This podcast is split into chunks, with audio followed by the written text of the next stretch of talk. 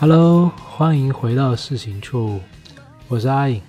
二零二三年新年快乐，祝你新的一年也能够生活愉快。在过去这一年啊，不知道你最喜欢的动画作品是哪一部？希望你能在留言区再跟我分享。而对于我来说呢，二零二二年有孤独摇滚陪伴到最后，实在是太幸运了，也是一种幸福。在过去的一年乃至看动画这些年来，孤独摇滚可以算是我最喜欢的动画，在我内心已经超越了《摇曳露营》，成为了最佳的动画作品。虽然一样都是方文式的日常系动画。但孤独摇滚在动画演出、喜剧效果、角色成长、日常细节这些方面的处理都要更加出彩。孤独摇滚的好，在很长一段时间，我觉得都难以用语言来形容。哎，这里简单介绍一下，孤独摇滚其实是方文式四格漫画的改编作品，它是将音乐、日常喜剧融合起来，十分出色。目前呈现的喜剧效果，其实要远超过我很喜欢的《间谍过家家》。看这样的作品啊，其实你能够感受得到动画组对这个作品、对爵士的热爱。他们投入了大量这种天马行空的改编，让动画展现出了远超漫画的表现力。其实这样的好作品非常少见。在这个二零二二年的年末，带给我太多快乐了。尤其是在新冠阳了之后，人也不舒服，但是看孤独摇滚能够陪伴自己恢复过来，其实是一种非常好的治愈啊。在介绍动画剧情之前呢，其实不得不说，孤独摇滚的动画演出非常精彩，简直可以用出世来形容了。天马行空。突破次元壁，它真的是做到了。横跨三 D 平面、实景拍摄、粘土摆拍，甚至连赛博精神病都出来了。呃，在临近学员季最后那场演出的时候呢，还有一段从平面到上色，再到线稿。再到 3D 精模，再到 3D 建模，这样一个从入门到放弃的全过程，真的是太惊艳，都不知道他们怎么能够想出这种脑洞来的。只能说他们实在是太爱这个作品了。在每个周日来临之前，都会十分期待一下这周他会用什么手段来呈现这些精彩的演出呢？这就是我一直十分喜欢动画这个载体的原因啊。它没有摄像机，没有现实约束，想象力就决定了作品的上限。夸张的手段用来表达情绪和内心戏，简直就是绝配，简直就是为孤独摇滚量身打造的。另外，不得不说，就是动画往往是从零开始的，跟它跟实拍很不一样。实拍这样一个镜头拍下去，它往往会携带很多背景信息嘛，但是。动画它每一帧的画面其实都有投入精力去制作的，所以它其实呈现出来的细节都是一些必要信息嘛。所以那些充满热爱的动画组就会在这些细节里埋了很多的梗，很多的彩蛋。像这一季《孤独摇滚》的话呢，其实它很多日常的墙壁上贴的那些海报，其实都是致敬了各种乐队的作品。其实过往啊，如果来推荐那些最佳的动画演出呢，往往会推荐像《辉夜大小姐想让我告白》，别对印象演出手。呃，但如今这张名单上必须加上《孤独摇滚》，甚至我对《孤独摇滚》的喜欢要远超这两部作品。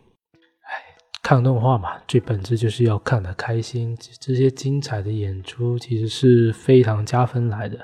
这也是我有时候觉得播客的传达很难去将这种表现力传达给你，所以也希望你喜欢之后能够自己去欣赏。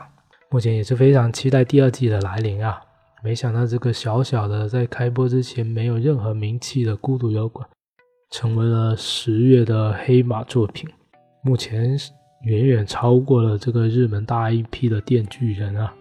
可以说是在商业上取得了非常喜人的成绩，我觉得这就是名副其实。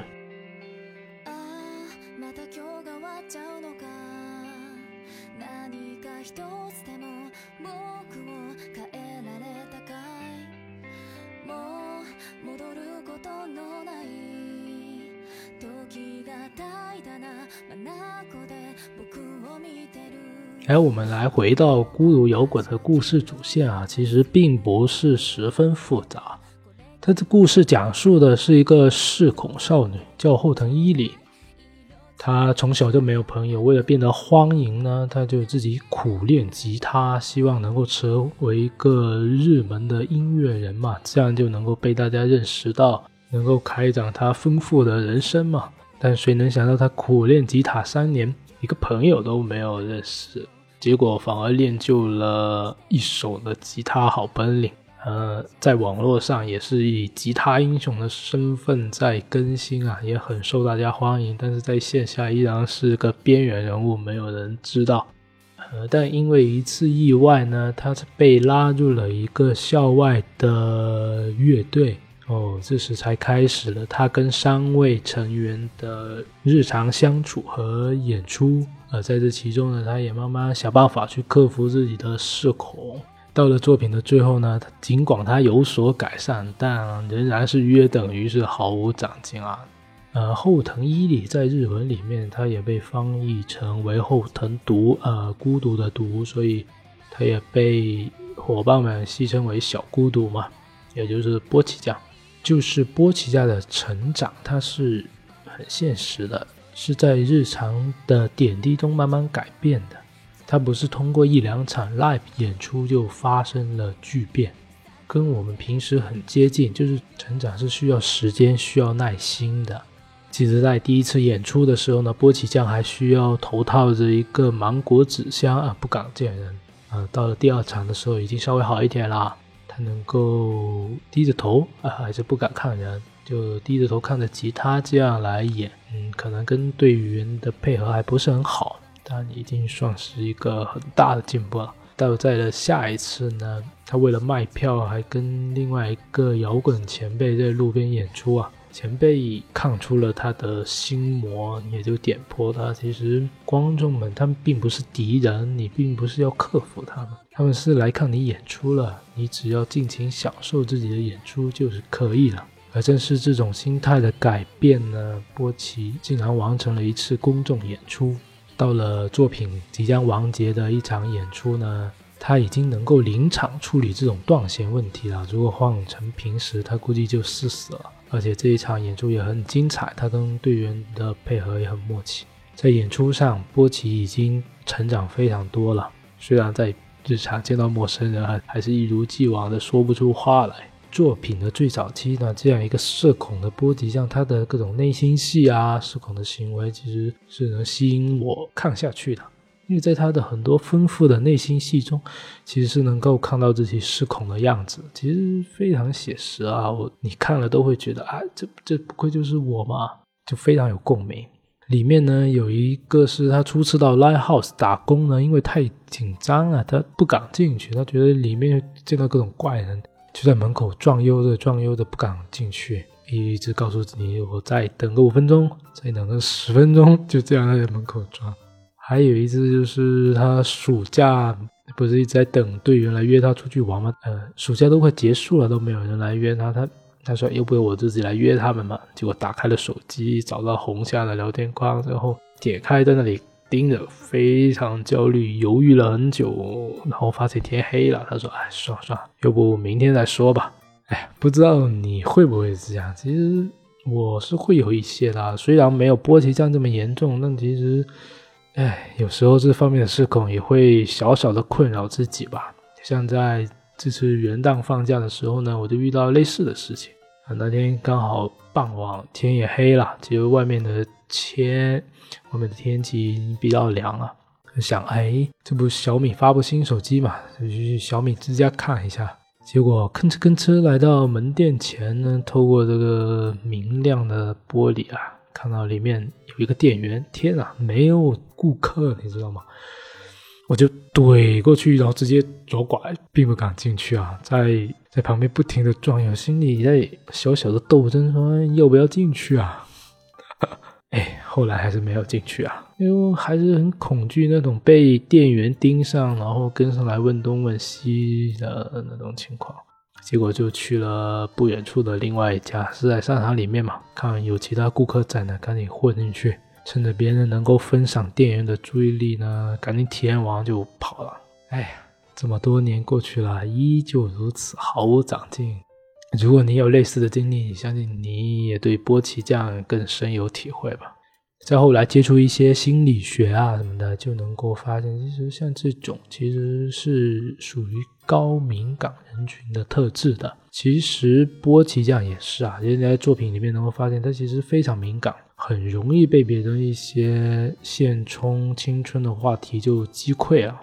但他同时也能够敏感的发现大家交流的氛围、情绪变化了，发现了喜多酱的手指上有恋情的手茧，发现店长在默默的注视他，发现红夏在聚会中间出去了很久没有回来，包括在喜多演出之前发现了他不自然的眼神。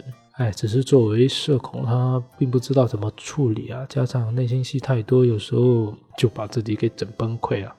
其实像这种高敏感特质呢，其实很适合波奇这样，就是他是这种创作型的选手来的，所以说他的专注度啊啊想象力都是很足够的。相信波奇的吉他水平很好，也离不开这种特质来的。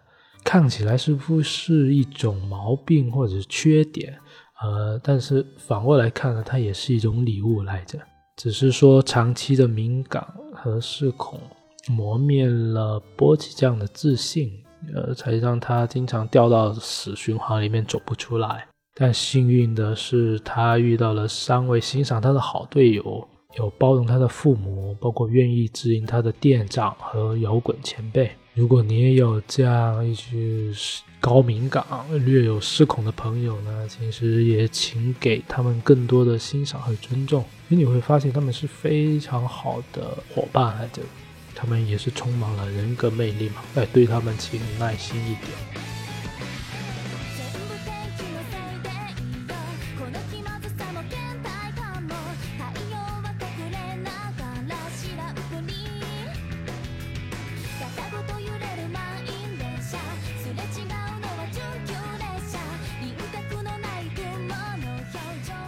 回到作品本身呢，孤独摇滚讲孤独是一个主题，然后这里面更重要的还是成长与改变。而孤独在这里还有另外一层意思，其实在日文里面发音就是波奇，意思就是波奇的摇滚啊。那这也看得出波奇就是主角是主线，其他成员作为配角也是塑造的非常不错的。这个片名的摇滚其实是指他们四个人创建的这个乐队啊，他们乐队叫结束乐队，在日文里面“结束”就是团结的意思啊，其实就是团结乐队。他们每个人的名称是有一个来源的原型的，其实是来自于亚细亚功夫世代乐队，然后分别取自他们。每一个人的姓氏，像后藤、伊利枝、山田、喜多，然后用这个名词创建了这四位少女。像后藤伊里，就是这个也整天穿着粉色运动服、极度社恐、一个隐藏的吉他英雄，目前在乐队里面是主音吉他手。然后伊地之红夏呢，啊，也是被大家非常喜欢啊，称之为下北之大天使。是一个开朗细心的乐队队长，然后他在乐队里面是担任鼓手。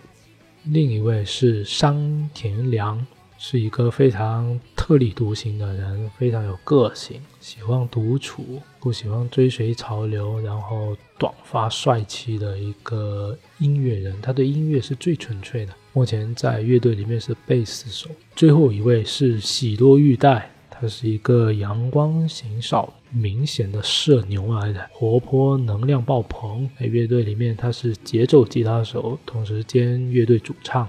这样四个人的角色塑造是非常分明的。然后加上孤独摇滚的世界太温柔了，其实像波奇这种极度社恐，依然是受到队友的爱护来的。大家很愿意去挖掘波奇酱身上的优点，在平时的排练和打工的过程中，也非常照顾他的这种情绪啊、经历的感受来着。当然了，放到现实中，这肯定是很难的。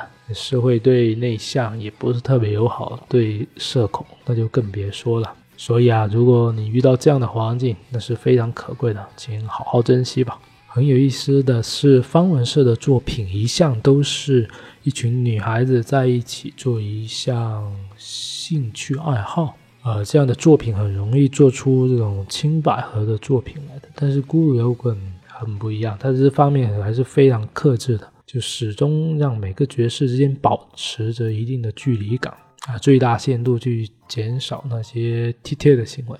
距离感其实也是让他们每个人显得更独立、互相平等，然后他们彼此之间还传递的一种尊重嘛，其实是非常好的处理了。其实，在现实中，人与人之间就是存在着大量的不理解。但是像伙伴这样呢，能够彼此信任，然后彼此愿意接纳对方相处同行，是太难得了，值得珍惜一辈子了。每每个人在自己一生中都在追寻着被别人看见啊。从这方面说，可以说每个人都是孤独的。其实，在作品里面也是一样的。波奇上是最明显的这种明面上的孤独跟社交障碍。内心是非常渴望得到别人的认可的。其实从小到高中都一直没有朋友，他也特别希望能受到大家欢迎嘛。这也是他去练习吉他最重要的起因吧。喜多呢看起来是社牛啊，但其实在作品第九集之前呢，他他对乐队来说始终是一个新手，在很多方面他不熟悉嘛。其实，在乐队里面还是显得稍微有点格格不入的。但是他内心是很渴望跟这些小伙伴一起做一件他喜欢的事情，甚至在慢慢的乐队演出中呢，他也希望能够成为波奇的靠山助手，而不至于说拖累乐队。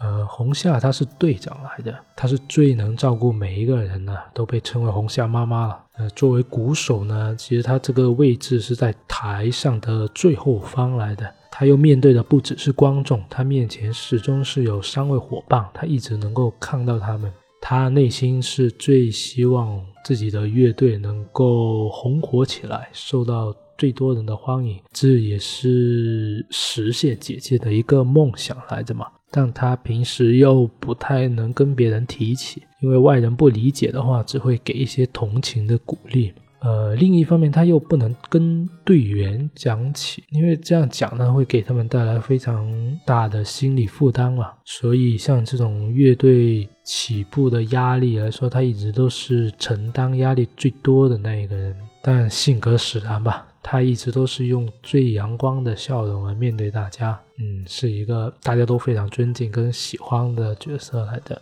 梁呢，他曾经组过乐队，他不喜欢前乐队为了追寻成功套模板，逐渐失去了创作音乐的个性。他就是很讨厌这种追随大流，讨厌创作违背内心的这种音乐。他想要拥有一群拥有同样创作理念的伙伴，就是每个人的梦想跟渴求都是不一样的，但是他们走在了一起。不同的角色构建出了一支全新的乐队，可以说每个人在这场成长的旅途中都是独一无二的。其实适合一个人的东西，它又不适合另外一个人，他们都是孤独的。这种孤独，它是一种复杂而又多面的体验来着。尽管彼此都是好朋友，但其实他也不能保证说孤独不会发生嘛。只是说朋友能提供一些陪伴，让这个过程好受一些。但最终走出孤独的，其实是需要每一个人去改变自己的心态，走出自己的困境吧。那他们这种友情就显得十分美好和可贵了。记得余秋雨先生也讲过，就是说。友情，它是独立于人格间的这种相互呼应和确认，它使人们独而不孤，互相解读自己存在的意义。因此，所谓的朋友，也只不过是互相使对方活得更加温暖、更自在的那一个人。那这个是非常贴合这个孤独摇滚的主题来的。他们的友情就是有这么美好。在现实中呢，其实我们也在追寻这一种友情来着。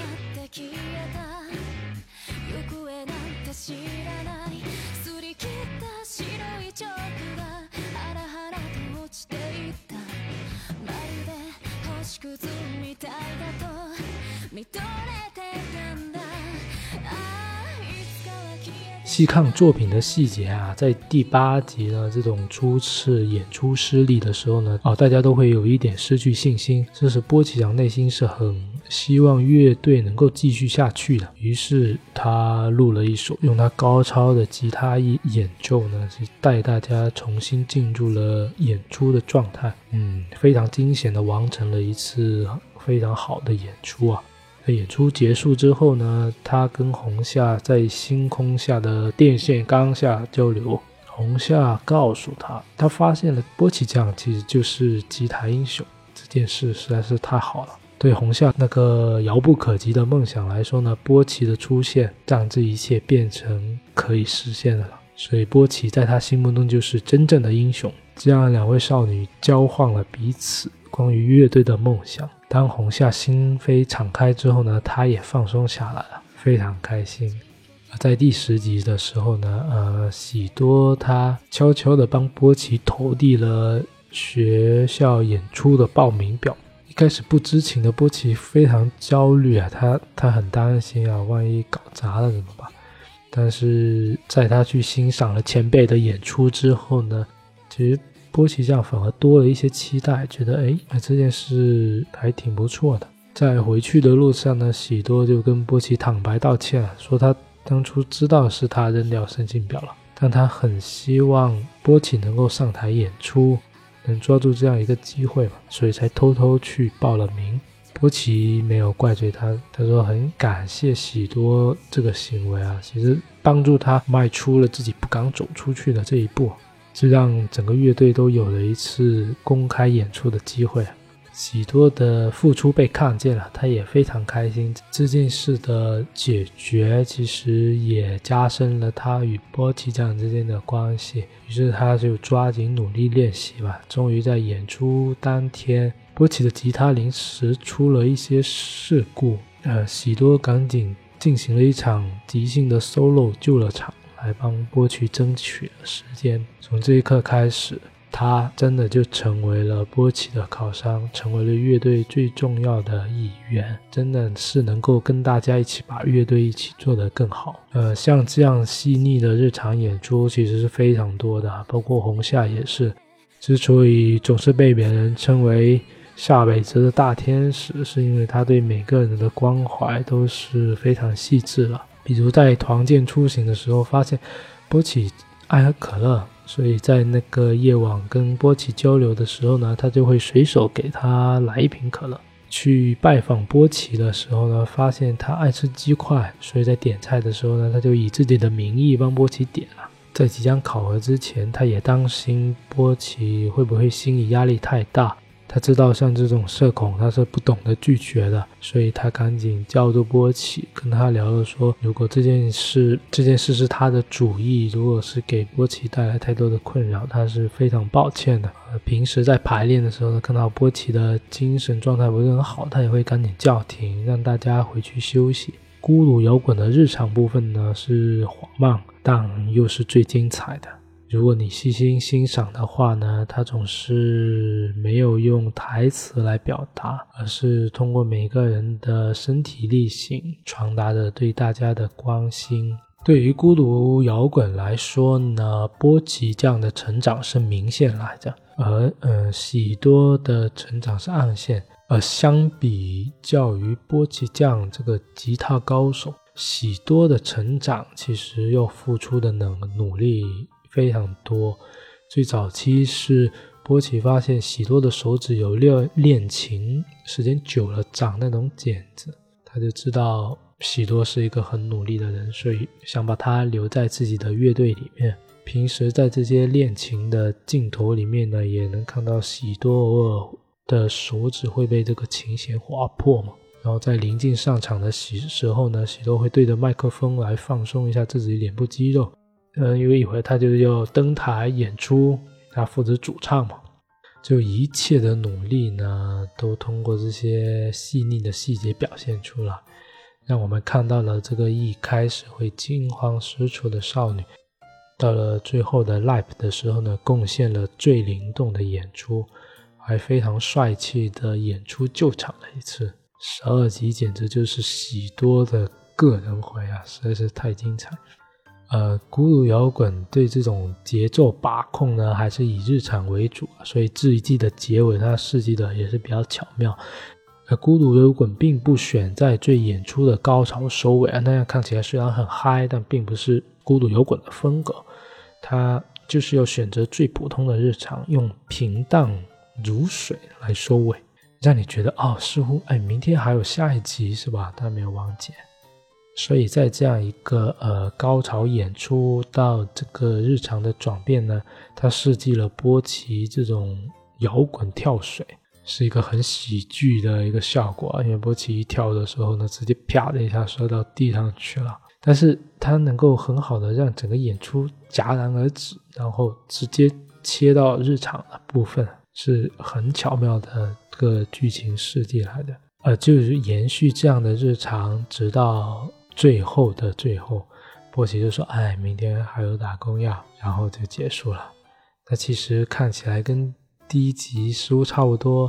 那其实波奇在这些与他人与世界相处的时候呢，已经发生了巧妙的改变啊。嗯，非常好的一个结局啊。但一想到它的结束呢，自己就会觉得有点空虚啊。而其实最后一集的 ED 啊，其实是这个波奇酱翻唱了亚细亚功夫时代的这个方转岩石，晨光洒落你身，伴随着一组组空镜头的展现呢，其实是令人泪目的。这些都是主角波奇酱成长经历的一些重要的地方，像跟喜多一起走过的教室走廊。与红夏相见的秋千，呃，平时一个人待的壁橱，去看演出的马路上，是个人打工的 live house 门口，呃，平时练琴的楼梯间，啊，包括跟红夏交换梦想的那个电线杆下，如今这些地方都洒满了阳光，嗯非常温暖的一个收尾。其实这也是，嗯，这个孤独摇滚的风格来的，平平淡淡才是真。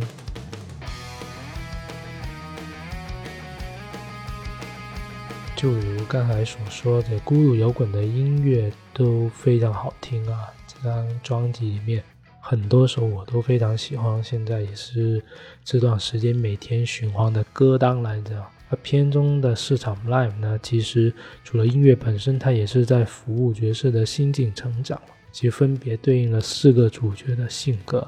像吉他与孤独与蓝色星球，其实是波奇的一个内心自白。